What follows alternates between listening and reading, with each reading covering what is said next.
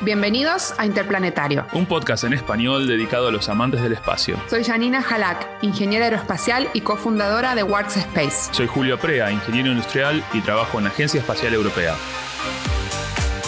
Juntos entrevistamos a científicos, ingenieros, emprendedores y personajes de todos los aspectos del mundo espacial. Nuestro objetivo, inspirar a grandes y chicos a explorar otros mundos. ¿Nos acompañás en esta aventura?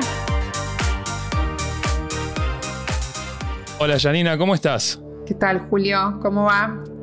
Todo bien, todo bien. Hoy estamos con nuestro segundo episodio del podcast interplanetario y el primer episodio con un invitado a entrevistar. ¿Y qué invitado tenemos hoy, no? Tenemos un, programón, como se diría.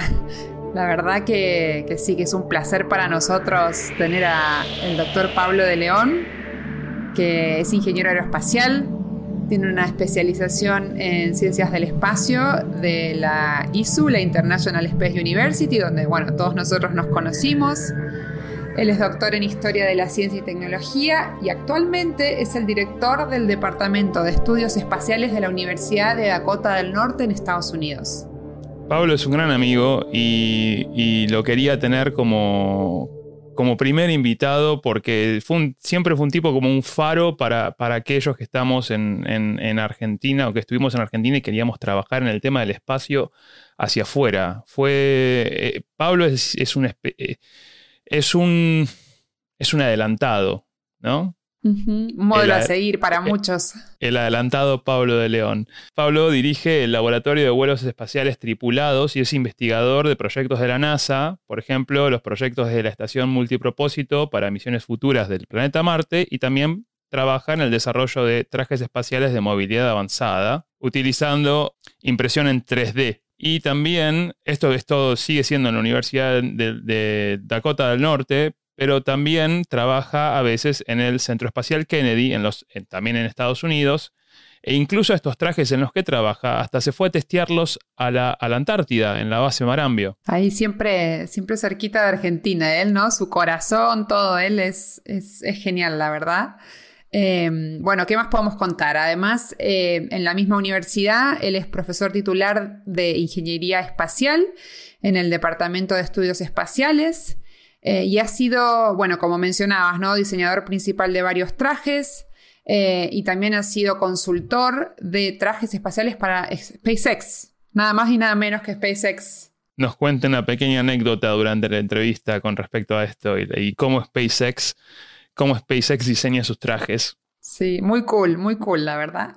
Y como, como contabas también, Pablo siempre, siempre se quedó conectado con Argentina. Él fundó junto a otra gente, la Asociación Argentina de Tecnología Espacial o AAT, y también cada dos años organiza el, Congreso Argentino de Tecnología Espacial, CATE, en Argentina, aunque este año lo van a hacer online, porque bueno, ya sabemos por qué, ¿no? Con el, con el, con el COVID. Pablo escribió más de 75 artículos técnicos, libros en inglés y en español. Yo leí dos de esos. Bueno, Leí varios papers que hizo Pablo sobre, sobre historia, historia de, aeroespacial, pero en particular escribió dos libros, uno sobre la historia espacial argentina en sus comienzos, súper interesante, y otro incluso más interesante, que es uno eh, en particular sobre el proyecto Cóndor, que espero que algún día lo traigamos a Pablo y hablemos en, profundidad sobre lo que fue el proyecto Cóndor en Argentina. Bueno, Janina, eh, no sé, ¿qué te parece? Un lujo, un lujo, la verdad. Empecemos, empecemos, le quiero preguntar de todo. Bueno,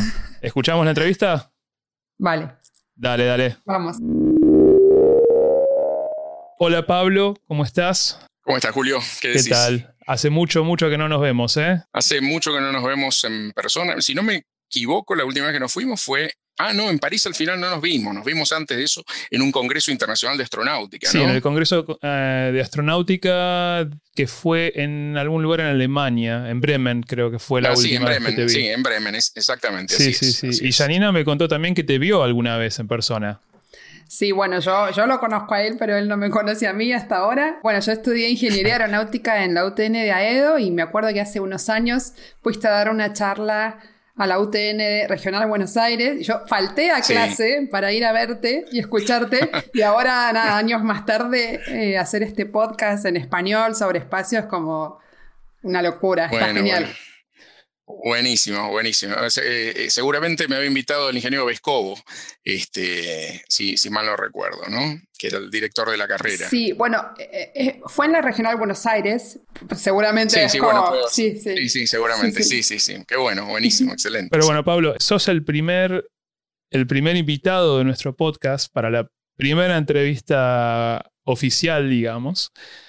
Qué honor. No, porque sos, primero que para mí, cuando yo me empecé a meter en el tema del espacio, fue el, fuiste el primer nombre, el primer nombre que, me surgió a mí de, alguien de Argentina que estaba trabajando en el mismo tema. Y desde ahí siempre, siempre, siempre estás. Y sos un tipo que escribís de la historia, sabes mucho de lo que pasó en Argentina en los temas del espacio, pero también estás haciendo historia. Entonces está, está bueno verte, ver los dos ángulos son los, son los, las ventajas que tiene ser viejo, ¿viste? Que de repente ya, ya, tenés, ya tenés una trayectoria, pero este, sí, eh, lo que pasa es que el tema del espacio para mí es, es una, una, pasión de vida, ¿viste? Entonces, no, no es algo que se me ocurrió hace unos años, sino yo no, no, no recuerdo un momento de mi vida que no me interesara el espacio. Exactamente, vos si me acuerdo correcto, vos nacés en Cañuelas o estudiaste en Cañuelas o algo así. Sí, sí, sí, yo nací en, claro, yo nací en Cañuelas, sí, sí, sí, nací en Cañuelas y, de hecho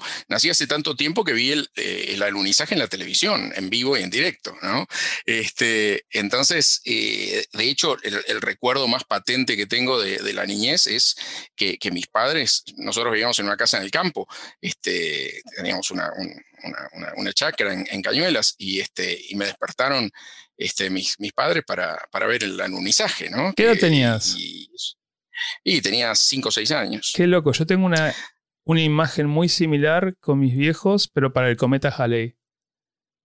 Claro, bueno, sí, yo me acuerdo también cuando, cuando pasó el Halley, claro. a ver, obviamente no es lo mismo que el alunizaje, pero, pero claro, los padres siempre influyen mucho a veces en este tipo de cosas. Sí, sí, sí, desde, luego. Y vos sabés que a pesar de que nosotros vivíamos una realidad completamente diferente a cualquier cosa que tuviera que ver con ciencia y tecnología, porque imagínate, mis padres eran gente que nunca había viajado en avión, este, eh, no habían terminado la secundaria, eh, eh, digamos, era gente de campo que siempre habían, viste, vivido en un pueblo, este, mis padres eran los dos nacidos en Cañuelas también, entonces... Este, ¿A qué se dedicaban? Mi papá en ese momento trabajaba en Mercedes-Benz, en la fábrica de Mercedes-Benz, que estaba a unos kilómetros de Cañuelas. Este, y mi mamá también había trabajado en Mercedes-Benz, ahí es donde se habían conocido, y después, este, eh, una vez que me, tuvieron, me, tuvo a mí, eh, se quedó como ama de casa. Pero vivimos ahí con mis, mis, abuelos y estábamos con los animales todo el tiempo, nosotros teníamos caballos, teníamos todo tipo de, todo tipo de, este, de bicharraco este, de granja, y, ese era el trabajo, y ese era, con, lo cual el, tema de hablar de un viaje a la luna era, viste, las antípodas del mundo en el que yo me desenvolvía, ¿no? Me, imagino que si vos, vos, por ejemplo, tenías este interés, vos se los contabas a tus viejos o a tus amigos, ¿cómo era la reacción? Sí, sí, yo, yo se los contaba. Lo que pasa que este, me, decían claramente como que, bueno, eso era algo que se hacía en Estados Unidos y que, me fuera olvidando, como diciendo, no, olvídate, o sea, acá es otra cosa, vivimos otra realidad, ¿no? De repente, sí, eso está muy bien, pero eso lo hacen los yanquis, pero acá eh, ordeñamos vacas, ¿viste? O, plantamos tomates, eh, porque esa era la, realidad de, de, todos los días. Está bien, pero este es tu interés cuando sos chiquito, a esa edad, que ves el alunizaje, pero claramente no se va, eh, o con los años vas, volvés. ¿Cómo, ¿Cómo vos después terminaste estudiando, después de la secundaria estudiaste ingeniería? Ya estudié directamente en Estados Unidos, ingeniería espacial directamente en Estados Unidos, pero fue una, eh, no fue una forma directa, porque a mí me toca en el interín el servicio militar que era una cosa que existe en Argentina, muchos chicos. creo que la última vez que fue obligatorio fue el año antes de que me tocara a mí. Tuve mucha, tuve suerte. Tuviste suerte. Bueno, no. A mí me tocan en el 83, inmediatamente después de Malvinas, meses después de Malvinas, directamente. Y me mandan a Santa Cruz, a Río Turbio, en, el, en, la nada misma, ¿no? Entonces ahí me quedo medio trunco, porque digo, bueno, ¿qué es lo que hago ahora después de esto? Y mi intención era ya sea estudiar en La Plata o estudiar en Córdoba o este, a Edo, no me puedo acordar si, si la carrera de Edo ya estaba, pero yo me acuerdo que averigüé en Córdoba y en, y en La Plata. Y a mí en realidad me interesaban los, los cohetes, o sea, realmente no me interesaban los, los aviones. Y las carreras que se ofrecían eran exclusivamente aeronáutica, había prácticamente, yo te diría, cero contenido espacial en esos años. Este, de hecho, yo hablé con el director de la carrera de La Plata, que me recibió, yo caí así, digamos, este, sin cita previa ni nada, hola, este, vengo a averiguar de la carrera, me tomé el tren en, Constitución y llegué a La Plata y fui caminando. Bueno, toda esa... No había internet, No, había, para buscarlo en la web. No, claro, estamos hablando de una época donde no había internet ni, ni nada de eso, ¿no? Este, y me dijo, no, mira, temas espaciales, la verdad acá no, no, no, no vemos. Dice, en algunos años hubo algo más de contenido de algunas cosas de temas satélites y, y de lanzador y de, y de, cohetes y demás, pero por ahora no, no tenemos. Entonces me di cuenta que la única posibilidad pasaba por, por estudiar este, en Estados Unidos. Así que hice una, en, esos años existía un centro cultural norteamericano, que era el Centro Lincoln, que estaba en la calle Florida al 700, al 800 al fondo, este, donde tenían catálogos de las universidades norteamericanas, de las diferentes carreras y todo eso. Y fui ahí, y fui a SARCU, que era la Sociedad Argentina de Relaciones Culturales con la Unión Soviética. Te estoy hablando años todavía de la Unión Soviética, porque no sabía si quería ir a Rusia o quería ir a Estados Unidos. Hablaba tan mal ruso como inglés, o sea, nada, con lo cual no había un tema por ese lado de decir voy a ir a Estados Unidos por el inglés, porque cualquiera de los dos este, no tenía demasiada Qué loco que fuera que, que, pudieras tener ambas opciones desde Argentina, que también pudiera ser la Unión Soviética. Me sonaba como que estaba súper cerrado eso. No, yo lo consideré muchísimo lo de la Unión Soviética, primero porque quedaba pocas, en ese momento ya vivíamos en Buenos Aires con mi familia y vivíamos en Rivadavia y Medrano y a cuatro cuadras, en Rivadavia al, al 4200, estaba SARCU, esta Sociedad Argentina de Relaciones Culturales, con la Unión Soviética donde tenían una biblioteca muy buena y a veces traían cosmonautas a dar charlas. Imagínate lo que era para mí ver un cosmonauta ruso hablando sobre sus vuelos espaciales. Aparte tenía una biblioteca excelente con muchos libros en castellano, muchos libros en español de, este, de cosmonáutica rusa y, para mí eso era una cosa absolutamente maravillosa. Así que yo lo tuve muy, muy en cuenta el tema de Rusia. Finalmente me decidí por Estados Unidos porque me era más barato el tema viaje este, y, y, me pareció que iba a ser más sencillo insertarme, que de repente capaz que no, en definitiva no fue tanto, ¿no?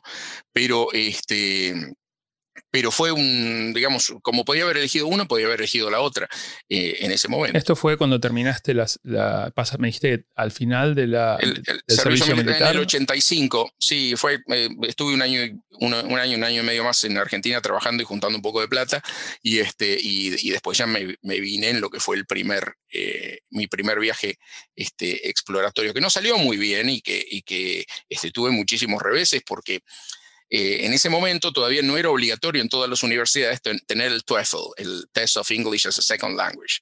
Este, y yo no sabía inglés, sabía inglés de la secundaria. Y, algo que había leído, y una tía mía que tenía unos discos con el tocadisco, ¿no? Este, tenía un curso de inglés con tocadiscos y vos te ponías un parlante en la almohada y supuestamente a la noche, mientras dormías, aprendías inglés. Además está decirte que eso no servía para nada. Este, entonces me fui y con el eso. cine, las películas, las series, todo eso estaba doblado al español, imagino. Estaba doblado, claro, Pablo, claro, ¿y estaba ¿Te fuiste solo? ¿Qué, qué edad tenías? Y me fui solo. Te, sí, sí. Te, o sea, te me, compraste un pasaje y te fuiste. Dijiste, me voy a estudiar fui, ingeniería fui, aeroespacial. Y, y, y, me fui con muy poca plata en el bolsillo. Y llego acá y, y me dan una, tenía una entrevista con el director del, del, eh, de la carrera y mm, entonces habla, habla cinco minutos conmigo y el profesor me dice, pero vos no estás para empezar una carrera con el nivel de inglés que tenés. Así que vas a tener que irte seis meses al, al ESL, al, al, Instituto de Inglés, y en seis meses volvé y vemos qué pasa. Y yo estaba contando los centavos, ¿viste? Este, entonces, seis meses de atraso hasta el otro semestre, de que yo pudiera demostrar que es, andaba mejor en el inglés y poder hacerlo, era como una, este, era algo, eh, ¿viste? que ya me daba cuenta que no iba a llegar. Este, pero hice eso porque no me quedaba otra. Y al otro semestre ya anduve un poco mejor y le empecé a agarrar la mano. Lo que sí me sirvió mucho de ventaja fue el. Yo había hecho el colegio industrial en Argentina como técnico electromecánico. En, el antiguo, lo que se llamaba el CONET, el Consejo Nacional de Educación Técnica, que tenía excelentes escuelas industriales o técnicas este, en Argentina, donde después de seis años de secundario, de taller y teoría todo el día en la escuela, eh, salías con una buena formación de análisis matemático, bueno, física técnica, bueno, montones de cosas. Y a mí el nivel de análisis matemático que teníamos eh, en la secundaria me, siguió, me sirvió hasta el segundo año de ingeniería. O sea, realmente eh, tenía un, tenía un nivel bastante bueno y yo lo notaba inclusive con mis compañeros. Yo no hablaba nada de inglés, pero entendía las cosas y eso me sirvió como para agarrarle la mano y poder, este, y que no me, que no me bocharan, ¿no? O sea que estabas usando clases de ingeniería que ya sabías para aprender mejor el inglés. Es, es una buena forma de decirlo, sí, sí. ¿Cómo, fue ese proceso de, migración? Bueno, nos contaste un poco, pero ¿cómo era antes? Eh, ¿Fuiste sin visa de estudio? ¿Fuiste, caíste? Dijiste, bueno, ¿cómo fue todo ese tema? Porque ahora, bueno, es bastante más complicado, ¿no? Llegar a Estados Unidos, hacer un máster. Sí, el tema de la, de la, no restricción con el tema del inglés sin duda era una ventaja, pero sí, te enviaban una visa que la tenías que después pasar por el consulado, una I-20 como la que hay ahora para Estados Unidos, pero era muy difícil el contexto en el que, uno estaba, ¿viste? Porque había muchísima más discriminación de la que hay ahora. Este, si vos no hablabas bien o no hablabas entendible, eh, te gritaban en la cara directamente y se te reían en la cara y te señalaban. O sea, había muchísimo de eso, ¿viste? Que es una cosa que a lo largo de los años se ha reducido muchísimo. Todavía sigue en Estados Unidos, pero digamos, se ha reducido mucho. Pero en esos años, te estoy hablando a mediados de los 80, era tremendo era tremendo. Y, hay algo que hay, que hay que decirlo, o sea, todo lo que es considerado STEM, las carreras de ciencia, tecnología, etcétera, etcétera, eran hechos, eh, o sea, las tomaban norteamericanos blancos exclusivamente, o sea, no había hispanos, no había indios, no había chinos, no había europeos, no había absolutamente nada. Entonces, el 99,99% eran el norteamericano típico blanco, ¿no? Cuando vos analizás eso a lo largo de, las décadas, ¿no?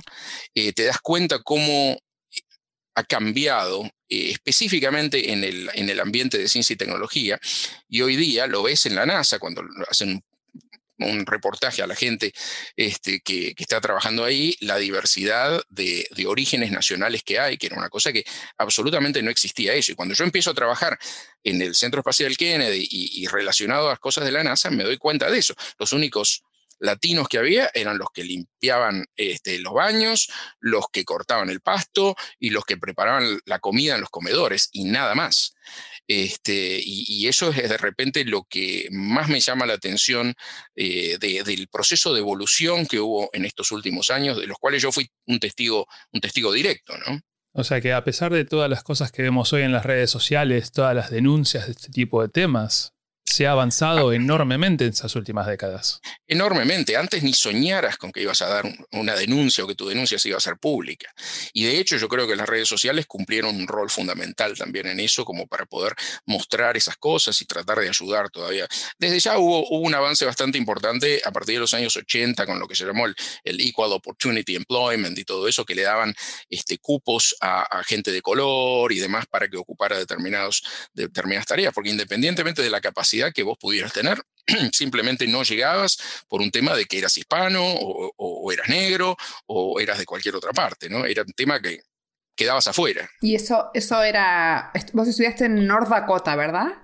Sí, tengo... No, en ah, North Dakota trabajo. Ah, Ahora estoy acá. ¿Dónde, ¿dónde fue la universidad? En, California primero y después, eh, eh, bueno, después estuve en la International Space University, que era una cosa que ustedes también, los dos son, son graduados de la ISU. O sea que, este, que eso olvídense, ¿no? Una experiencia maravillosa, cosmopolita, este, culturalmente muy enriquecedora desde todo punto de vista. Inclusive en California la situación era muy diferente a la que es, a la que es ahora, ¿no? Había muchísima este, discriminación brava, ¿no? De esa que no te, deja, este, no te deja avanzar y que de alguna manera te obliga a, recalar en una especie de gueto porque nadie más te alquilaba, nadie más te vendía nada, nadie más te, viste, era una cosa este, eh, bastante, bastante complicada. Yo, yo estudié también en, en California hace cinco años, hice el máster ahí en, Airspace y me pasaba un poco lo mismo con, la gente hispana, eh, que me daba cuenta que por ahí no, querían hablar en español porque sentían, se iban a sentir como, como como discriminados, no sé, como, como aislados, ¿no? Entonces, eso entiendo perfecto lo que decís porque eh, es duro, pero bueno, evidentemente hace unos años atrás era mucho peor.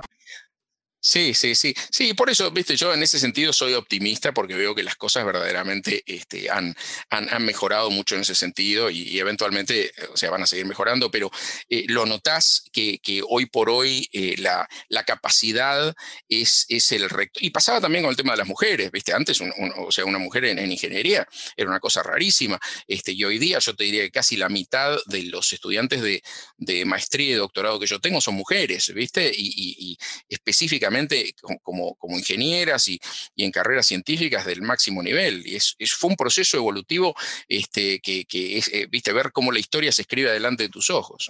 Pablo, eh, antes de, seguir hacia el futuro, quería, voy a aprovechar tu, tu otra personalidad de historiador y quería preguntarte, en Argentina, en los años estos 80, 85, cuando vos te fuiste, yo te cuento que cuando yo me fui de Argentina, es porque yo estaba mucho más al tanto de lo que pasaba en el tema del espacio afuera de Argentina y de lo que pasaba en Argentina. Entonces me fui también por un poco de ignorancia sin saber qué podía ser en el país. Yo quería saber, en los años 83-85, ¿qué está pasando en Argentina en temas espaciales? ¿Pasa algo? Bueno, como vos sabés, este, Argentina eh, siempre fue un país con una tradición muy rica en la temática espacial desde el comienzo de las actividades espaciales. En 1958 se crea la NASA y en 1960 se crea la Comisión Nacional de Investigaciones Espaciales. El primer cohete argentino 1961, este, y hubo una gran cantidad de, eventos espaciales en el contexto regional, ¿no? porque no es que íbamos a ir a viajar a la Luna, pero eh, digamos, en la región latinoamericana, Argentina sin ninguna duda era el país eh, con más potencial en el tema espacial. Esto tuvo vaivenes políticos, económicos, eh, organizativos, etcétera, etcétera. Em, la concretamente, yo no me fijé tanto en los años 80, que era lo que estaba haciendo Argentina, porque en ese momento estaba haciendo muy poco, estamos hablando de, era apenas salir del proceso, se estaba trabajando con el cóndor, pero se estaba haciendo de una manera muy secreta, donde la opinión pública tenía muy, poco, muy poca opinión del asunto. Pero en el momento donde yo salgo, porque el asunto es que yo nunca pensé en estudiar ingeniería para no volver a la Argentina. Mi intención era yo estudio, me capacito como espacial y vuelvo a la Argentina. ¿Cuándo vuelvo a la Argentina? Eh, a principios de 1990, ¿no? Cuando se estaba cancelando el programa, el proyecto Cóndor, que era lo que yo quería trabajar, porque una vez no me acuerdo justo cuándo, en la rural habían hecho una exposición de la Fuerza Aérea y tenían todos esos cohetes maravillosos, el Cóndor, el Alacrán, el Cóndor 1, etcétera, etcétera, los estaban mostrando. Yo dije, esto es una maravilla, me voy a Córdoba mañana, ya tengo el bolso preparado. Este, y en el momento en que estaba empezando a hacer contactos en Dorrego, ahí a la altura del, hipódromo de Buenos Aires, donde estaba la sede de la CNIE, donde estaba la parte de la dirección del proyecto Cóndor, se empieza a cancelar se cancela por presiones internacionales. El Cóndor, recordarás, en, el gobierno de Carlos Menem. Sí, sí, de hecho, a ver, primero que aclarar que vos, de hecho, escribiste un libro dedicado a toda la historia del tema del cóndor, que en algún día, si, si querés volver, de hecho, quiero que hagamos un, episodio en particular sobre el cóndor en detalle, porque es apasionante. No, sí, la historia del cóndor es apasionante, sí. Y bueno, estás, te volviste a Argentina, se está cancelando. Argentina, este, intentando trabajar en algo espacial, este, y yo dije, bueno, pero no puede ser, en Argentina siempre hemos hecho cohetes, esto no va a durar mucho. Yo me imagino que en un año, dos años vamos a estar de vuelta lanzando cohetes al espacio. Entonces me quedé, dije, bueno, me voy a quedar acá. Yo aprendí también diseño de, de, de, antenas satelitales, entonces me puse a hacer unos proyectos en el tema de, este, de televisión satelital que recién empezaban en Argentina en esa época, ¿no? La recepción por satélite en banda C este, de los satélites Intelsat y demás. Este, este, y un, proyecto ahí con, sistemas de transmisión de cable y todo eso, pensando que esto se arreglaba en un par de años, ¿no? Pasaron los dos años, la cosa no se arreglaba, el tema espacial, no se arreglaba, no se arreglaba, no se arreglaba, este, y me surge la oportunidad de hacer un curso corto en la, en la Space Academy en Huntsville, en Alabama, y voy. Digo, bueno, voy, voy mientras que estoy acá haciendo nada, este, voy. Este, vine a Huntsville y una parte del curso se hacía en un tanque de flotabilidad neutra donde se, se, probaban unos trajes espaciales que tenía en ese momento. Y, con una desfachatez total le pregunto al, director, al que estaba a cargo de esas pruebas, si yo hiciera un traje espacial este, porque los trajes espaciales que usaban eran muy particulares, solamente tenían la parte del casco este, donde estaba seca y el resto era todo mojado, digamos, ¿no? Uno se sumergía en el agua hasta el cuello para poder hacer las cosas. Y no era realista. Primero porque vos no tenías que luchar contra la presurización interna del traje, con lo cual la cantidad de trabajo que vos tenías que hacer era diferente, qué sé yo. Este, el, el agua estaba muy clorinada y eso hacía que se dañaran las telas de los trajes, etc. Entonces, le dije a este, al director, Edward Bagby, este, y me dijo, me miró como si viniera de, Venus, este, y me dijo, bueno, sí, si querés traer un traje y probarlo acá, este, vemos, le hacemos unas medidas de seguridad, eh, hacemos unas pruebas de seguridad para ver si no hay problema, que yo, y lo hacemos. Entonces me volví a Argentina en el proceso de un año. En ese momento estaba viviendo en Magdalena, en la provincia de Buenos Aires, y con la ayuda de gente de Magdalena, el tornero, el que la señora que, que la costurera que hacía las cosas, qué sé yo, este, hice un traje espacial de simulación. Volví a, a, Huntsville, Alabama, en, un, año, que aparte fue una aventura que tengo para escribir un libro, porque yo en ese momento vivía en el, en el, río, casi contra el río de la Plata, y las partes del traje las llevé en una bicicleta, porque yo no tenía auto, en una bicicletita chiquitita así, después me tenía que tomar un colectivo, este, dos colectivos hasta Buenos Aires, después me tenía que tomar el 88 hasta Ezeiza, y ahí este, eh, tomarme el avión. No me quiero ni imaginar si revisaban el equipaje ahí también en el avión. Bueno, me pasaba, claro, sí, sí, se pasaba porque era una cosa de lo más extraña. Y lo, curioso era que yo tardaba este, 11 horas en llegar desde la puerta de mi casa en Magdalena hasta Miami.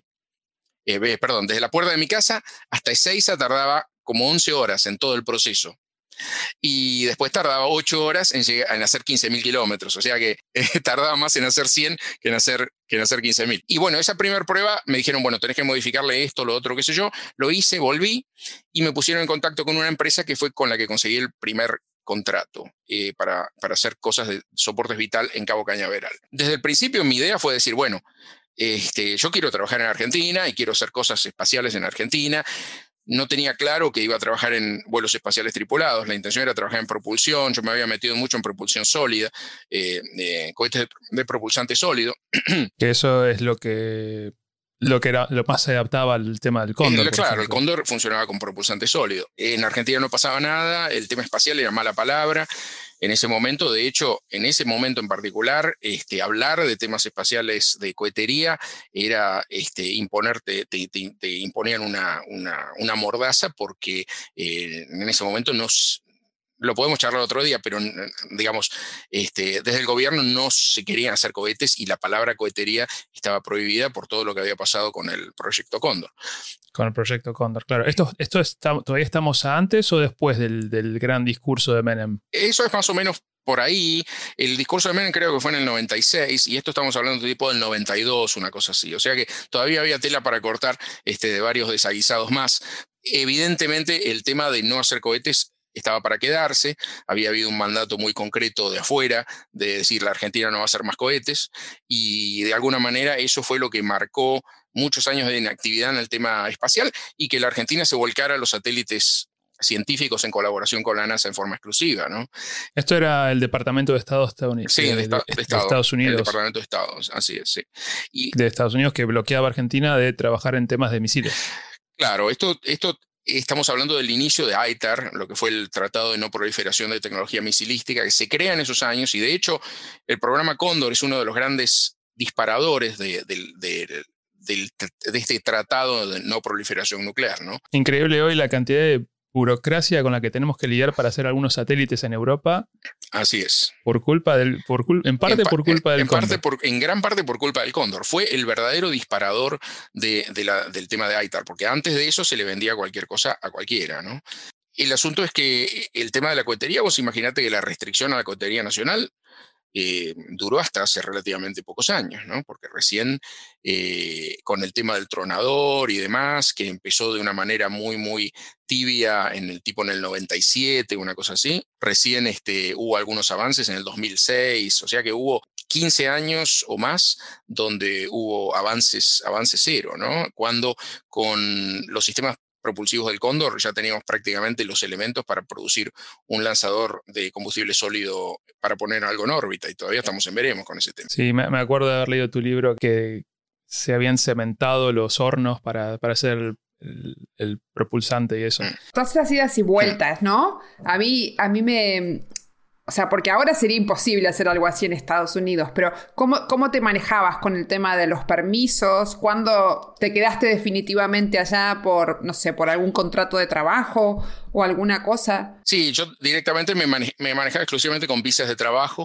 eran visas tipo J, J1, una cosa así, este, que eran visas de trabajo. Estamos hablando igual, de todas maneras, yo no sé si la legislación de inmigración ha cambiado mucho en los últimos años, porque esa es una asignatura pendiente de los Estados Unidos durante muchísimos años, arreglar la política eh, migratoria. Es algo que, digamos, siempre le han puesto parches, pero, pero todavía no se ha resuelto. El tema es que las empresas antes capaz que tenían un poco más de libertad para contratar a la gente que les interesaba, ¿no? O sea, de repente no había cupos o había cupos mayores, este, digamos, de alguna manera le encontraban la vuelta. Nunca se comprometían al punto de arreglarte este, a los efectos de poder eh, de poder convertirte en un green card holder, un, este, de tener una, este, la tarjeta de, como residente permanente, ¿no? Pero siempre estaba ahí el contrato y vos de alguna manera dependías de, la empresa porque era la que te salía de sponsor para que vos subir, siguieras teniendo continuación de tu visa. O sea que siempre caminos accidentados, ¿no? Y, de repente volvemos a eso que hablábamos anteriormente del tema de, de a las empresas les servía porque tenían de repente a un ingeniero que estaba trabajando en algo por mucho menos salario de lo que tendrían que haber contratado a un ingeniero este, norteamericano para hacer el mismo trabajo. Te diría hasta el punto estamos hablando 50% de diferencias entre lo que era mi sueldo y un sueldo de un, ingeniero con, con capacidades similares, ¿no? Pero bueno, a uno le servía también porque este, estabas trabajando en eso y en definitiva era lo que a mí me gustaba. Estabas siguiendo tu sueño también. Pero para mí eso era lo, verdaderamente lo más importante, ¿no? Y en el tema, en, las etapas, porque conozco muchas etapas de tu vida, pero eh, no las tengo alineadas cronológicamente. Hmm. ¿Cuándo aparece la Asociación Argentina de, Tecnología Espacial? ¿Cuándo aparece el paquete este que mandan al, transbordador espacial? Bueno, eso aparece, este, eh, la asociación empieza cuando yo eh, salgo del servicio militar inmediatamente. Ahí dije, tengo que armar un club del espacio. Y, y, empecé ahí con un grupo de amigos, en ese momento éramos éramos chicos prácticamente, ¿no? Este, y, la armamos y, pelean en ese momento con la Inspección General de Justicia, porque imagínate, unos pibes que aparecen ahí con la idea de hacer una asociación espacial, era una cosa como que, o sea que tardó varios años en salirnos la personería jurídica, hasta que finalmente en el 89 este, nos dan la personería jurídica y a partir de ahí empezamos con un montón de actividades. También hacíamos mucho de cohetería, de hecho, tuvimos también nuestros encontronazos porque supuestamente en ese momento teníamos que pedir permiso para hacer cohetería, ¿no? Entonces, entonces, este, yo estaba haciendo cohetes en Magdalena y teníamos presiones, inclusive mismo dentro de la Inspección General de Justicia, como diciendo, pero ustedes no pueden hacer cohetes, este, los cohetes están prohibidos, cosas así por el estilo, ¿no? Así que... Aunque usted estaba haciendo modelos. Sí, sí, sí, no importa, cualquier cosa, usaba un explosivo y era de combustible sólido, ya era motivo de más, este, y no en el caso de la asociación, porque la asociación nació antes, pero otra asociación de cohetería nacional, en que tengo muchos amigos y de hecho yo soy miembro este, eh, honorario, le mandaron a la CONAE desde la Inspección General de Justicia para que ellos aprobaran si le podían dar la personalidad jurídica a la asociación o no. Y hay en el legajo un, este, eh, una autorización que hizo la, la CONAE para, para que pudieran lanzar cohetes modelo, ¿no? que estamos hablando de un cohete así. O sea que vos fijate el nivel de paranoia que había existido con el tema de, de, de Volvemos al cóndor, siempre volvemos, al, cóndor. Así que guardémoslo para, el, lo guardamos para otro día, futuro. Seguro. Con, con la AT, hicieron proyectos muy interesantes, ¿no? Me acuerdo que me contaste de algún satélite que hicieron también. El PWNSAT, sí.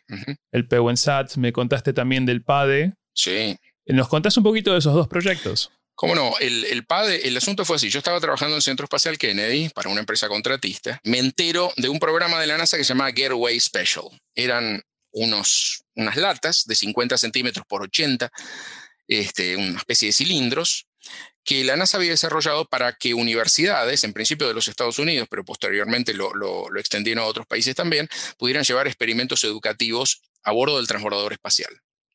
Atornillaban estas latas a los costados en la bodega de carga del transbordador espacial, expuesto al vacío, y vos podías organizar experimentos. Entonces, yo empiezo a leer porque estamos hablando de vuelta de una época previa, a Internet. Hoy día conseguir información de esa es relativamente fácil, pero en este momento te tenías que informar por una gacetilla o que salía un informe en alguna, en alguna revista, todo. Bueno, este, averigüé y dije, pero esto es una maravilla, ¿cuánto sale esto? Entonces decía, depósito para, para sacar un Getaway Special, 500 dólares. Y yo dije, ya está, mandé un cheque a, la NASA, Washington, D.C., al Getaway Special Office, una reservación. Y con eso conseguimos una reservación que se llamó G761, que es el nombre oficial del proyecto PADE, para llevar un paquete de experimentos que iba a ser hecho en Argentina. Entonces yo dije, bueno, esto lo vamos a hacer por la asociación. Y vamos a crear un concurso nacional de universidades e institutos que quieran hacer experimentos y nosotros vamos a conseguir la plata para pagarle a la NASA, porque eran, creo, 24 mil dólares, una cosa así, que había que juntar para poner este, eh, la carga útil en el espacio hacerle todos los testeos, todas las verificaciones, análisis estructural, diseño de baterías. Las baterías tenían que estar hechas de tal manera para que no este, tuviera problema de leaking, de, de, pérdida, con el triple containment, de tres contenedores diferentes por si se perdía y si pierde el segundo, etcétera. Y una de las cosas más difíciles que hice fue aprender a certificar una carga útil para el transbordador espacial, porque esto es post accidente del Challenger, con lo cual todos los requerimientos de seguridad del transbordador espacial se volvieron imposibles. O sea, realmente para certificar una carga tenías que demostrar, tenías que llevar de todo, ¿no? Este, entonces hicimos paralelamente, yo estaba viajando, yendo y viniendo de Argentina a, a Estados Unidos. En la UTN me prestaron en, en el Instituto Nacional Superior del Profesorado Técnico en la Avenida Triunvirato me prestaron este, una especie de aula para hacer el laboratorio ahí.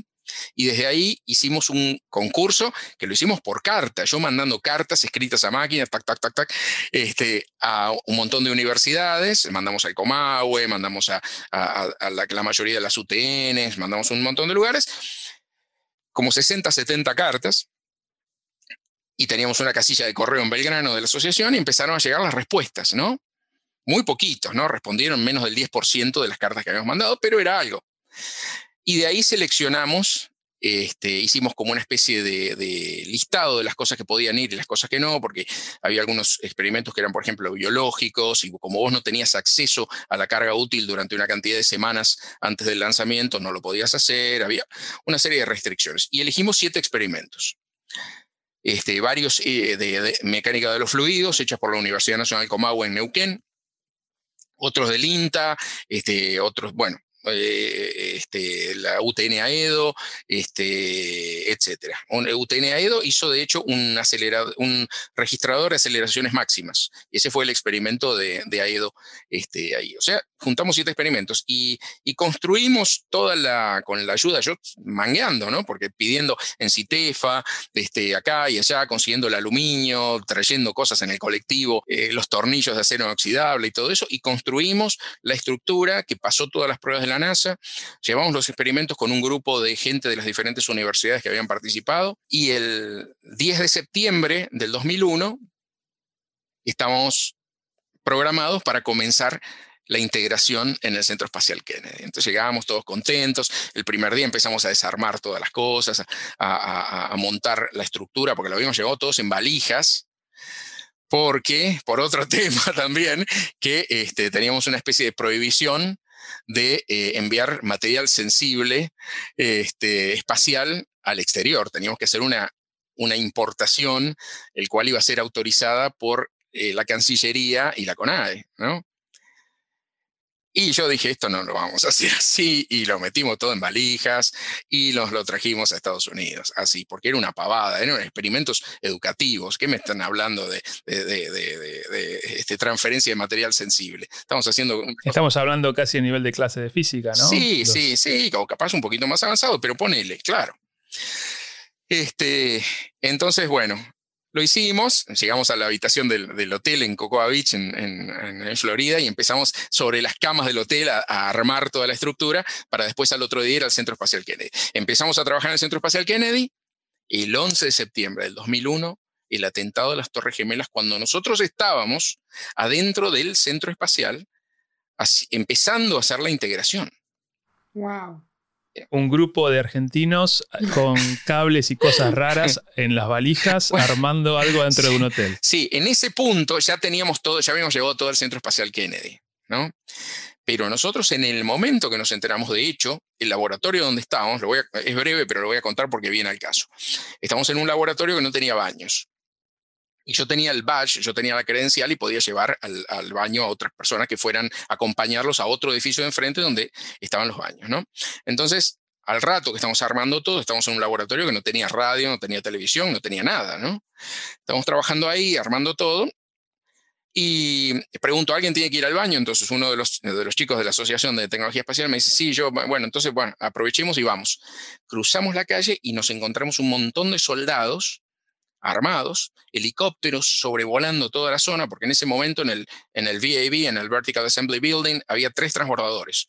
Y uno de los miedos que tenían en el momento que se enteran del asunto de las Torres Gemelas es que destruyeran la capacidad espacial de los Estados Unidos cuando había astronautas arriba armando el primer segmento de la Estación Espacial Internacional y los dejaran sin posibilidad de poder volver a Tierra. Porque bueno, había unos reportes que no sabían qué pasaba con un avión que había salido del aeropuerto de Orlando. Entonces estaban los helicópteros y los jet F-16 de la base Patrick sobrevolando el BAB. Nosotros no sabíamos nada, estamos armando tornillos este, ahí adentro de un lugar cerrado.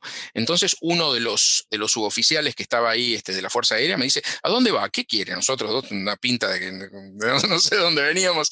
Este, y no, vamos acá al baño. Entonces me dice, no, pero no sabe qué es lo que pasó. Le digo, no, ¿qué pasó? Hay un atentado terrorista, vuelva al laboratorio ya mismo.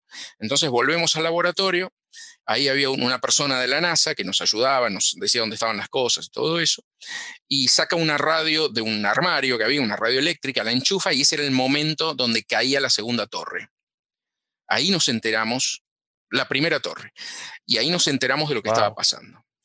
Y enseguida nos pusimos todos juntos y dijimos, bueno, sonamos, se acabó, chao, esto no sé qué va a pasar, pero esto no, no sé cómo vamos a seguir adelante. Pues es los pasajes, ellos tenían los pasajes de vuelta para la otra semana ya volverse a, este, a Argentina y bueno, que, no sé, y bueno, ¿y qué hacemos? Esperamos un par de horas y por los altavoces del Centro Espacial Kennedy dicen que había que evacuar todo el centro espacial y que nos iban a informar este, cuándo se podía regresar. Y solamente un día estuvo cerrado el Centro Espacial Kennedy, al otro día volvió. Todavía el impacto de lo que había pasado era demasiado fuerte, este, con lo cual se siguió la integración como si no hubiera pasado nada, por supuesto, con, mayores niveles de seguridad, pero eh, todavía el, impacto psicológico en la gente era demasiado fuerte como para hacer algún tipo de reglas. Y la verdad que nosotros integramos la carga útil y terminamos todo sin tener la seguridad si iba a volar o no. Y el mes, eh, al, mes voló al espacio en la, en la misión STS-108 del transbordador Endeavour y tuvimos nuestra, nuestro paquete argentino de experimentos este, volando casi dos semanas y acoplado a lo que fue el principio de la Estación Espacial Internacional, volvió a tierra, volvimos a hacer la, a, desarmarlo y a tener los resultados. Este, de hecho, hay una revista de la mm, este, revista latinoamericana de ciencia y tecnología espacial, donde están todos los resultados de los estudios y todo eso. Este, fue una maravilla poder hacerlo y poder hacerlo bajo esas circunstancias, porque lo empezamos haciendo con el dólar uno a uno y terminamos haciéndolo con el dólar 1 a 3, ¿no? Entonces fue muy cuesta arriba por todos los temas económicos que pasaron en el medio. El PADE marca también un hito, es, algún tipo de primero, primer objeto en órbita. Sí, fue, el, fue el primer objeto argentino de, ese tipo. Eh, antes había existido el, el EUSAT, este, el EUSAT 1 eh, que fue un satélite de radioaficionados hecho en 1990. Después estuvo el Víctor, un satélite cordobés, que fue lanzado en 1996, me parece, en un Molnia ruso desde Plesetsk. Y mm, después estuvo, creo, el SAC-B, que bueno, tuvo un defecto en el Pegasus, este, que, no se, mm, que no se separó y, bueno, este, y, falló. Y, este, y después fue el, bueno, el proyecto, el paquete argentino de experimentos, que mm, creo que fue el único objeto argentino que fue y volvió hasta ese momento. O sea, porque los demás, digamos, quedaron en el espacio, ¿no? Pero este fue y, regresó. Fue el primero en retornar. Claro, sí. es un objeto de museo ahora mismo. Es un objeto de museo, exactamente, así es. Y después, de alguna manera conectado con eso, vino el, el PWNSAT, debido a la relación que habíamos hecho con la gente de la Universidad Nacional del Comahue, este, el, profesor Jorge Lassig, eh, salimos con la idea de, bueno, ahora hagamos un satélite.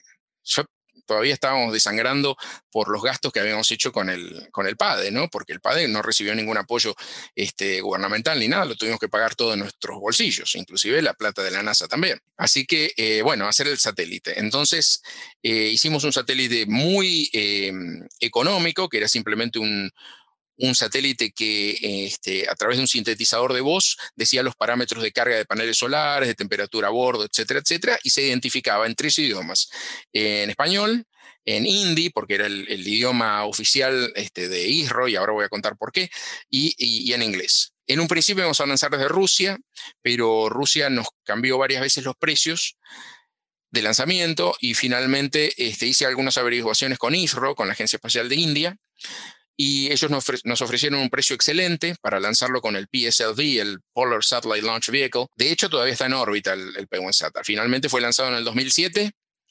este, en una órbita de como 600 y algo de kilómetros o 650 kilómetros, etcétera. Funcionó durante un tiempo y finalmente este, se murió, pero este, todavía sigue ahí como basura espacial. Este, en unos años va, a reentrar. Eh, y fue también un gran orgullo porque primero trabajar con un país donde usualmente vos no lo asociás tanto con la tecnología espacial, si bien tienen, yo te diría, es el cuarto país en el mundo en capacidad espacial, tienen un programa espacial este, muy, muy eh, bien organizado y, una variedad de vehículos lanzadores y sin duda se van a convertir en el cuarto país del mundo en poner astronautas con sus propios medios. Este, y, líderes también en lo que es lanzamientos de pequeños satélites. Así es. Marcaron. exactamente. Y, fue un choque cultural tan grande, porque yo venía acostumbrado a la NASA, que se ponían todos de blanco, todo de, este, de, este, quirúrgico, como que iban a hacer una operación a corazón abierto para entrar a las cosas y eh, los ingenieros de ISRO andaban descalzos, viste, por las salas limpias y todas esas cosas, y vos veías cucarachas que caminaban así por la sala limpia de integración, y, vos decías, bueno, pero evidentemente esto funciona perfectamente, o el medio ambiente espacial es, mucho más resistente de lo que nosotros pensamos, o, porque estos sistemas funcionan perfectamente. Sabes que tuve, tuve una experiencia similar cuando fui a Rusia, fui a visitar la, fábrica de cohetes de los Soyuz. Sí, en Samara. No, no, para, entonces fue el Proton, era en, Moscú. Ah, eh, sí, en sí, sí, en Sí, sí, entonces debe ser Proton, sí, sí. Sí, sí, era Proton. Me acuerdo de, también la experiencia de ver cómo se construyen cohetes en Estados Unidos o, en Europa mm. y llegar a Rusia y donde decís toda la sala, la, sala limpia, todos de blanco, y en Rusia está, lo construían más como si fuera una camioneta. Estaba el tipo colgado con, con unas cuerdas al lado del, cohete, pintándolo a mano con un rodillo, como si fuera, de nuevo, como si estuvieras haciendo una F100 o algo así. Sí, sí, sí. siempre me quedó esa imagen. Sí, sí, sí. Eso, eso yo, tuve la suerte también de estar en, Rusia y, y este, en el centro de entrenamiento de cosmonautas, Yuri Gagarin y me llamaba la atención la forma que hacían las cosas y el mantenimiento de los trajes espaciales y todo eso. Estados Unidos y Europa digamos, tienen su propio sistema, ¿no? Y, vos vas a STEC, este, Norfolk o cualquier otro lado de la, de, Acá donde estoy yo, sí. Y, este, y trabajan así, o sea, es todo este, quirúrgico, súper, súper, este... Cero riesgos. Sí, cero riesgos. Pero vas a otros otros lugares y te das cuenta que evidentemente hay otra forma de hacer actividades espaciales que evidentemente funciona y que lo importante es saber el límite entre lo que podés hacer y lo que ya no podés hacer porque, porque falla, digamos, ¿no? Este, así que bueno, hicimos el P1SAT, lo lanzamos, un montón de estudiantes de la Universidad del Comahue, de Ingeniería Eléctrica, Ingeniería Mecánica, trabajaron en eso con profesores, este, armamos estaciones y radioaficionados lo recibieron por todo el mundo. Y en ese momento, de alguna manera, este, empezó a haber una sucesión de, de crisis este, económicas argentinas que, que, no nos han abandonado de ahí y eso nos, nos restringió de poder, yo tenía idea de hacer un montón de otros proyectos espaciales, este, muchísimo, pero como vos sabés, los proyectos espaciales dependen del dólar, lamentablemente. Y, en la medida que vos tengas este, cambios muy diferenciados, se te complica muchísimo poder hacer cualquier cosa. Así que hicimos, sí, lanzamiento de globos desde San Luis, hicimos un montón de actividades y seguimos haciendo el Congreso Argentino de Tecnología Espacial, pero hoy por hoy no nos da el, este, la altura para, para, hacer proyectos más ambiciosos que yo tendría muchas ganas de, retomarlos. Veremos en algún momento si lo podemos volver a hacer. El Congreso Argentino de Tecnología Espacial, fui a una de las veces, está buenísimo. Contame, el, próximo, ¿cuándo es la, el, Hacemos el, en abril, el 7, 8 y 9 de abril, este, tenemos 109 trabajos, que yo tenía un poco de miedo por la pandemia, porque yo digo, bueno, con, con la, la, reducción que hubo de oportunidades para los investigadores y demás, este, no sé cuántos trabajos van a venir. Y la verdad que me, me sorprendió, este, lo vamos a tener que hacer virtual completamente, lo íbamos a hacer en Mendoza, lo tenemos que, lo tenemos que hacer exclusivamente virtual este, esta vuelta eh, por, por las circunstancias, pero esperamos que eh, a pesar de eso, eh, eh, se sume mucha gente y haya mucho interés. Es un, es un evento totalmente gratuito, o sea que, digamos, cualquiera puede inscribirse y, ver los, las diferentes este, presentaciones y demás. Bueno, Pablo, estábamos recorriendo un poco tu historia, tenías este interés con, con los cohetes, trabajaste en temas satelitales, en el tema de los trajes espaciales en, en, en análogos, Está bien. Y ahora, eh, estos últimos años, trabajas más y más con el tema de siempre de los trajes espaciales, las misiones análogas, ir a la Antártida. Contanos un poco de esa etapa. Mira, eh, eh, los, trajes espaciales siempre fueron una gran fascinación para mí porque me, parece una cosa, me acuerdo inclusive de chico cuando uno veía un, dibujo de un traje espacial con todas las múltiples capas, ¿no? Y decía, qué cosa más maravillosa, cómo puede ser que esto proteja a una persona del vacío y, de las diferencias de temperaturas y todo eso y vos puedas trabajar ahí con eso, con unos apenas un par de centímetros de telas que te protegen del medio ambiente más hostil que ha conocido el ser humano, ¿no? Y este, así que siempre me interesó el, tema como desafío, esa, eh, resolver esa, esa, nave espacial este, antropomórfica este, que, es, que es el traje espacial. ¿no? Siempre había trabajado en eso en, acá en Estados Unidos este, y de hecho hice muchas tareas de, de apoyo de los, de los que se conocían los Launch and Entry Suits, los trajes espaciales de lanzamiento y reentrada. Hasta que en el 2003 ocurre un, este, un acontecimiento particular, que fue el accidente del, transbordador, eh, del transbordador Columbia. Este fue el segundo accidente del transbordador espacial, este, donde se perdió toda la tripulación, siete astronautas, este, incluyendo el astronauta israelí este, Ilan Ramón, bueno, la nave y todo eso, qué sé yo. Y más o menos por ese tiempo me contactan del Departamento de Estudios Espaciales de la Universidad de North y me dicen, mira, nosotros queremos armar una parte de, vuelos espaciales, de Human Space Flight, de vuelos espaciales tripulados que hasta el momento no tenemos en el departamento. El departamento es más del tema satélites, el tema asteroides, eh, tenemos diferentes áreas, pero no tenemos nada de vuelos espaciales tripulados y querríamos armar esa área. Y fue justo en el momento donde yo quería salir de la parte operacional. Este, tuve la, la ocasión de conocer, de hecho, a varios de los astronautas que fallecieron en la misión STS-107 de Columbia. El día, el día del aterrizaje, yo estaba ahí cuando estábamos esperando al transbordador espacial que llegara a la pista del Centro Espacial Kennedy, y, como el transbordador espacial es un planeador, vos podés poner en hora tu reloj este, sabiendo a la hora que va a aterrizar, porque al no tener propulsión, sabes que exactamente a tal hora tiene que aterrizar y tiene que aterrizar. Y el hecho, estaban, me acuerdo, estaban las familias de todos los astronautas al, costado, los tenían ahí al costado en una sala, una parte VIP, ahí esperando. Adelante estaba la pista de aterrizaje, las palmeras, ahí, qué sé yo, Centro Espacial Kennedy. Y todos esperando, recontentos. Y Lan Ramón tenía un montón de chicos, chiquitos inclusive, y todo eso. Y empezamos a ver que en la hora que teníamos que sentir los dos boom sónicos, uno de la, de la nariz del transbordador y el segundo del timón, cuando bajan a pum, pum, se, siempre se escuchabas eso y, inmediatamente después de eso veías el transbordador que ya aparecía ahí y aterrizaba, ¿no? Y no aparecía. Entonces nos empezamos a mirar, viste, como diciendo, mm, ¿qué, pasa con esto? ¿Qué sé yo? Y este... Sobre todo vos es el que sabes. Y ya lo estamos esperando exactamente. Las familias todavía no entendían nada y no sabían que estaba pasando algo. Y como a los dos, tres minutos empiezan a llegar micros de la NASA con gente de Public Affairs y se llevan a las familias. Y entonces ahí nos miramos todos y dijimos, bueno, acá, acá algo pasó. Este, y a los pocos minutos nos enteramos que se había desintegrado sobre el cielo de, del norte de Texas y, parte de, este, de, Luisiana y demás. Este, entonces fue un momento así medio particular donde yo dije, bueno, ¿sabes qué? Es un buen momento capaz para cambiar y, acepté esta, oferta, un principio como investigador, para armar la parte de vuelos espaciales tripulados y armar un, un laboratorio y enseñar un poco también y demás. Y eso fue en el 2004. O sea que imagínate, ya hace unos cuantos años que estoy acá, este, ahora no solamente dirijo el laboratorio de vuelos espaciales tripulados, sino dirijo el departamento de estudios espaciales también. O sea que tengo a mi cargo 130 estudiantes de maestría y doctorado, todos los profesores, todo el staff y todos los trabajos de investigación diferentes que, que hacemos, que incluyen un observatorio astronómico, el laboratorio mío y todas las investigaciones que estamos haciendo con la NASA no tenía la intención de dirigirlo, fue una situación este, que, justo se, este, se, se retiró uno, el, que estaba de director antes, y, yo quedé ahí y este, todo el mundo echó un paso para atrás y yo me olvidé y quedé ahí. Así que este, prefiero volver a la, investigación ni bien tenga la oportunidad, pero hoy por hoy estoy dirigiendo también el, este, el departamento.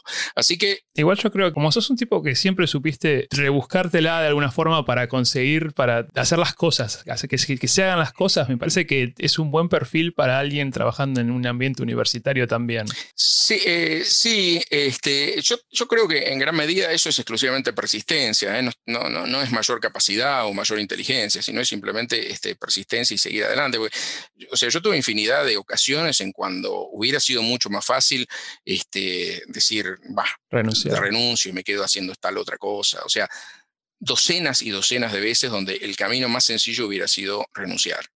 Este, y eso es algo de lo que siempre vi con vos, que, que, siempre me contás historias de cómo consiste seguir adelante a pesar de esto, a pesar del otro, a pesar del otro, y siempre conseguiste meterle digamos. Tu motivación es increíble. Hubiera sido más inteligente hacer las cosas de otra manera, ¿eh? porque yo retrospectivamente, si bien no me arrepiento de algunas cosas, hay cosas que retrospectivamente uno dice, yo esto quizás me hubiera hubiera sido más beneficioso o más positivo para mí que yo hubiera hecho las cosas diferentes. Y te digo nada más un, este, un solo ejemplo. Todos soñamos con ser astronautas en algún punto de la vida, ¿no? Y yo quizá hubiera tenido una chance si en los 90, cuando yo era bien joven, hubiera decidido hacerme ciudadano norteamericano, que hubiera tenido la oportunidad de hacerlo.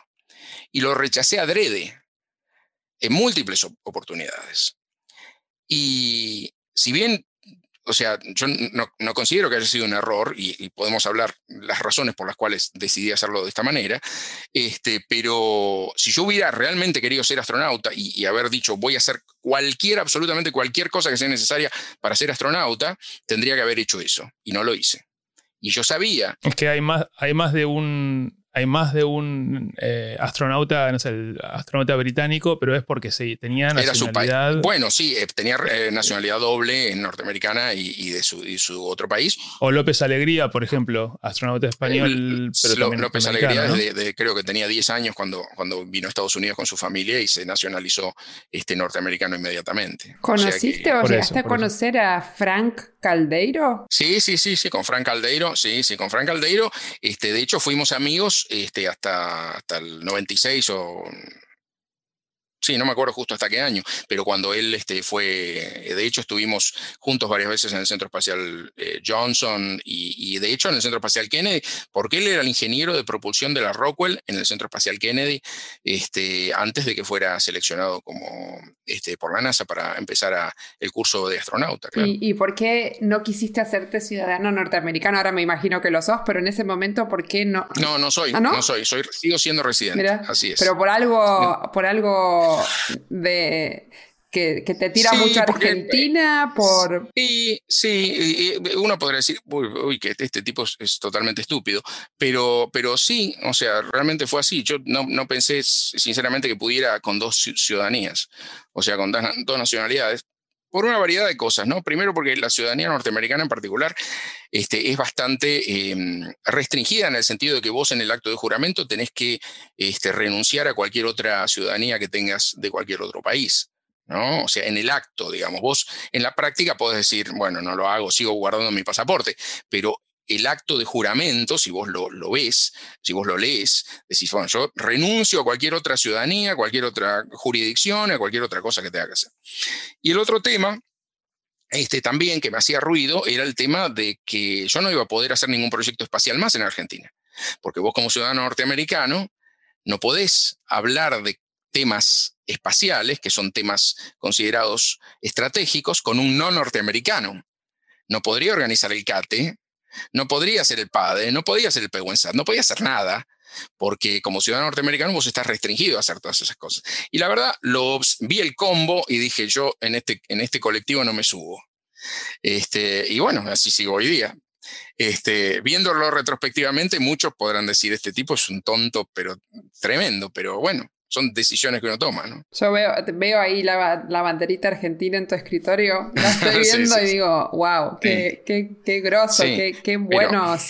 Nada, en un, en, un, punto lo dijiste antes, ¿no? Que tu idea era volver a Argentina, pero cuando viste el panorama no lo hiciste. Y al final, nada, bueno, cumpliste tu sueño, pero seguiste siempre y seguís atado a Argentina y a, colaborando en todo lo que podés, ¿no? Eso es genial. Genial para la gente que está ahí, para la gente latinoamericana.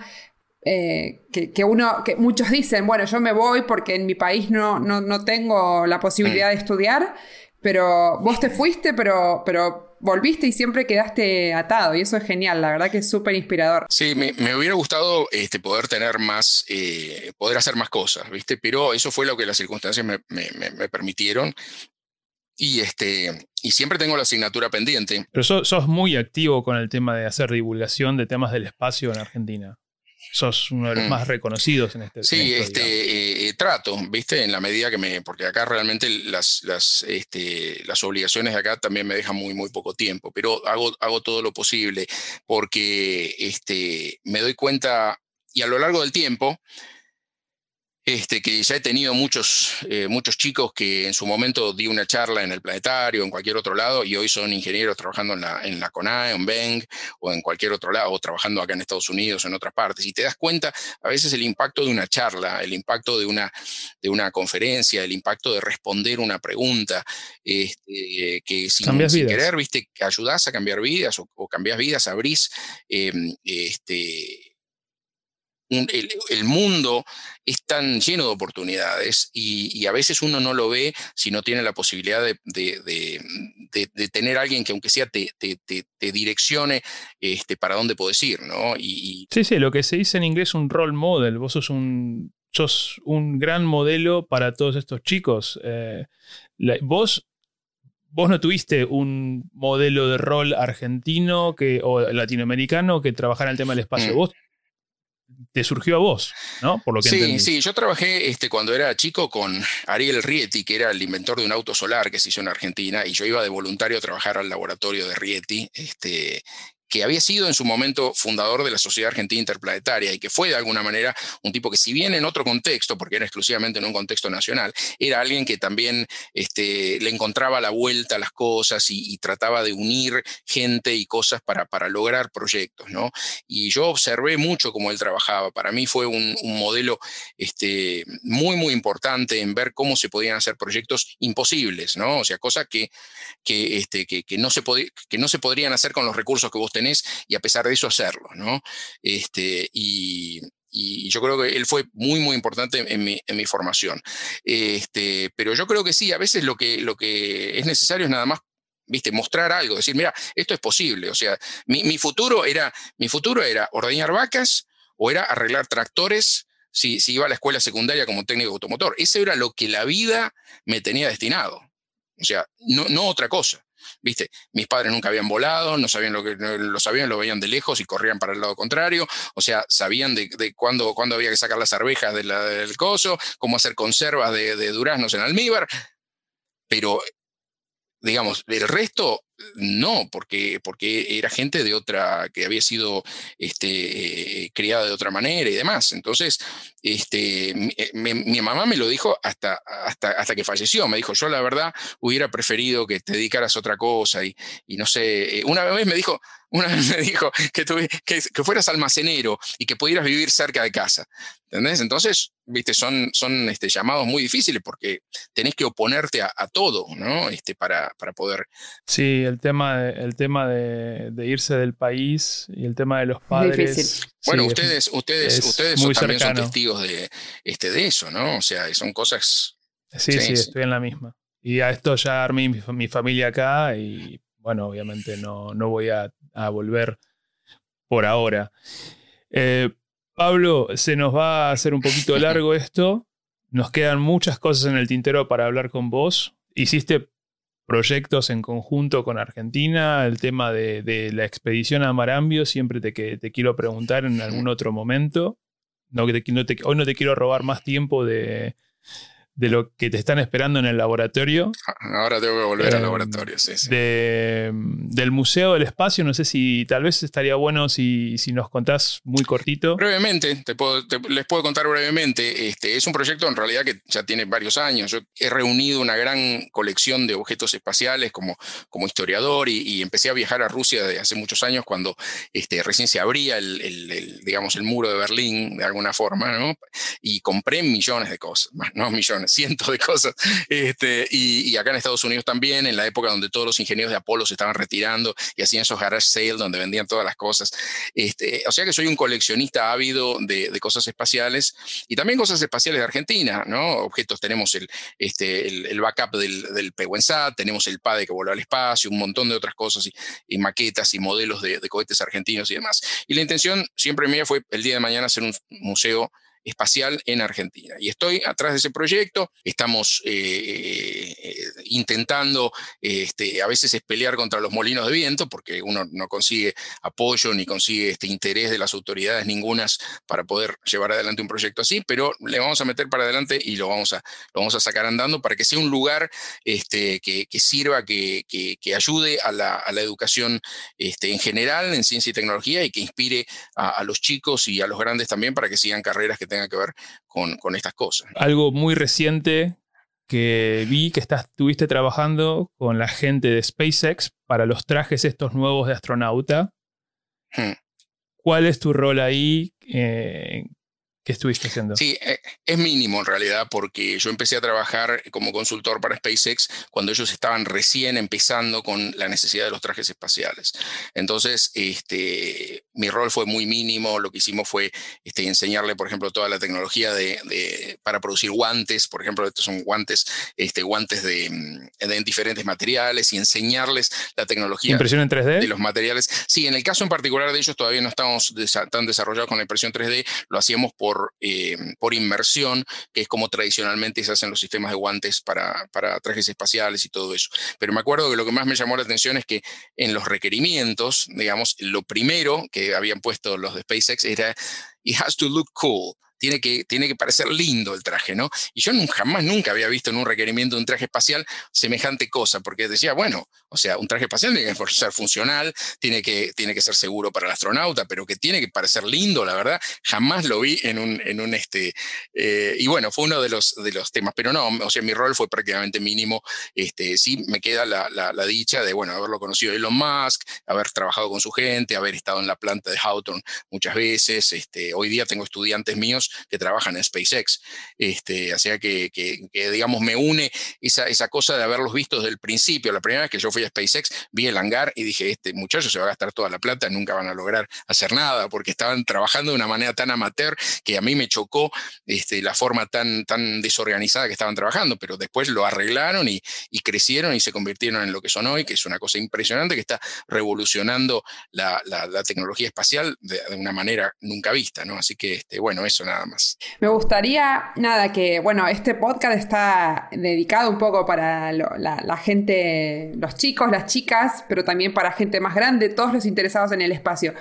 ¿Qué consejo, además de todos los que diste y que todos nosotros, tanto, bueno, Julio como yo nos llevamos, qué consejo así le podrías dar a, a, estas chicas, a estos chicos que sueñan con tener una carrera, que te ven a vos y dicen, wow, Qué, qué groso este tipo, mira todo lo que hizo, cómo se las rebuscó para cumplir sus sueños. ¿Cuál, sería el consejo que les podrías dar? Eh, mira, em, yo no tengo más capacidad, ni más inteligencia, ni, ni más nada que, que, nadie, ¿no? Y, y, este, y todas mis circunstancias de entorno eran negativas, ¿no?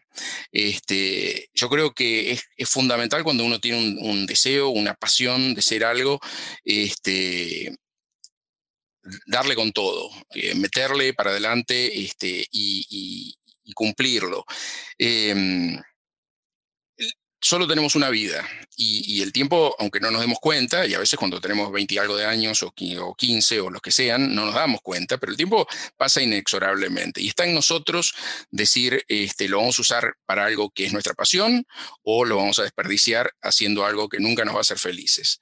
Eh, el tiempo va a pasar igual, digamos, ¿no? Pero el resultado va a ser diferente. Entonces, Al tiempo le importa muy poco. exactamente. Así que este, creo que uno tiene que perseguir sus sueños, hacer lo que uno quiere hacer, porque, y lo vi una vez que me parece en una película de Almodóvar, que, que, un personaje decía, este, no hay mayor acto de autenticidad que terminar convirtiéndose en eso que uno siempre quiso ser. Wow. ¿Quién cierra esto ahora? Imposible. Me quedo con eso. sí. Bueno, Pablo, eh, muchísimas gracias. Bueno, gracias, a ustedes. Por el tiempo muchas gracias a ustedes por la invitación. Para nosotros. fue un placer.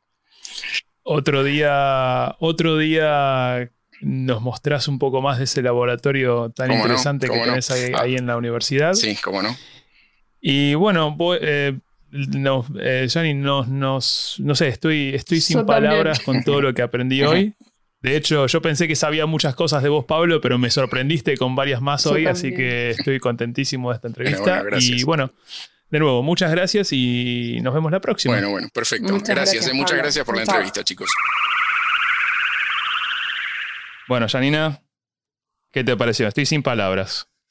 Yo también. La verdad que no, no sé, no, ahora me tengo que ir a dormir y no sé cómo voy a pegar un ojo porque me quedé como, wow, o sea, es, es un libro abierto, es súper inspirador. Yo creo que, que, si hay gente joven escuchándonos del otro lado, em, nada, o sea, tienen, tienen para, para ser dulce, como se dice, ¿no? Pablo, como te digo, siempre fue un ejemplo para mí, pero incluso hoy, al saber más de su historia, la tenacidad la forma de, insistir y, realmente hacer tu sueño y como, como él dice, ¿no? Tenés una sola vida, así que mejor dedicala a lo que, a lo que quieras, a lo que te, a lo que te, a lo que te apasione. ¿Vos estás lo que te apasiona, lo que te apasiona, Janina? Yo hago lo que me apasiona, sí, siempre lo hice, siempre, bueno, a ver, tengo una personalidad bastante parecida a él en el sentido de la perseverancia, ¿no? Y, bueno, y ir atrás de los sueños. Bueno, sí, yo también te digo que una de las razones por las que me fui de Argentina en su momento, yo trabajaba, trabajaba para la empresa, para la empresa Tequint. Tú también, allá hablamos de esto. Ya hablamos de esto y, y, un día me desperté y dije, ¿qué estoy haciendo? Yo, a mí me gustaban los, a mí me gustaba la astronáutica, ¿por qué estoy acá construyendo acero? Y también me busqué un máster y me fui. Y bueno, el resto es historia, tal vez algún día te la cuento más. En fin, bueno, Janina, eh, cerramos por hoy. Si la gente, si, si, si nuestra audiencia nos quiere encontrar, ¿dónde nos puede encontrar? Bueno, pueden ir a nuestro sitio web que es interplanetario.org. Si nos quieren escribir, nos pueden mandar un email al podcastinterplanetario.gmail.com Y Janina, y si nos quieren encontrar a vos y a mí, en las redes sociales, por ejemplo en Twitter y en Instagram, ¿dónde nos pueden encontrar? En Twitter y en Instagram estamos como arroba aprea y arroba space little girl. Son los dos usuarios para las mismas redes. Así Muy que ahí bien. estamos. Muy bien, bueno, queremos escuchar de ustedes, queremos saber qué pensaron de las entrevistas y también... Sugerencias, ¿no? También. Sugerencias, a quién se le ocurren que tengamos que, que entrevistar en el futuro. Exactamente. Así que bueno, queremos saber de todos. Y bueno, muchas gracias. Nos vemos en el próximo episodio. Chao, chao. Chao.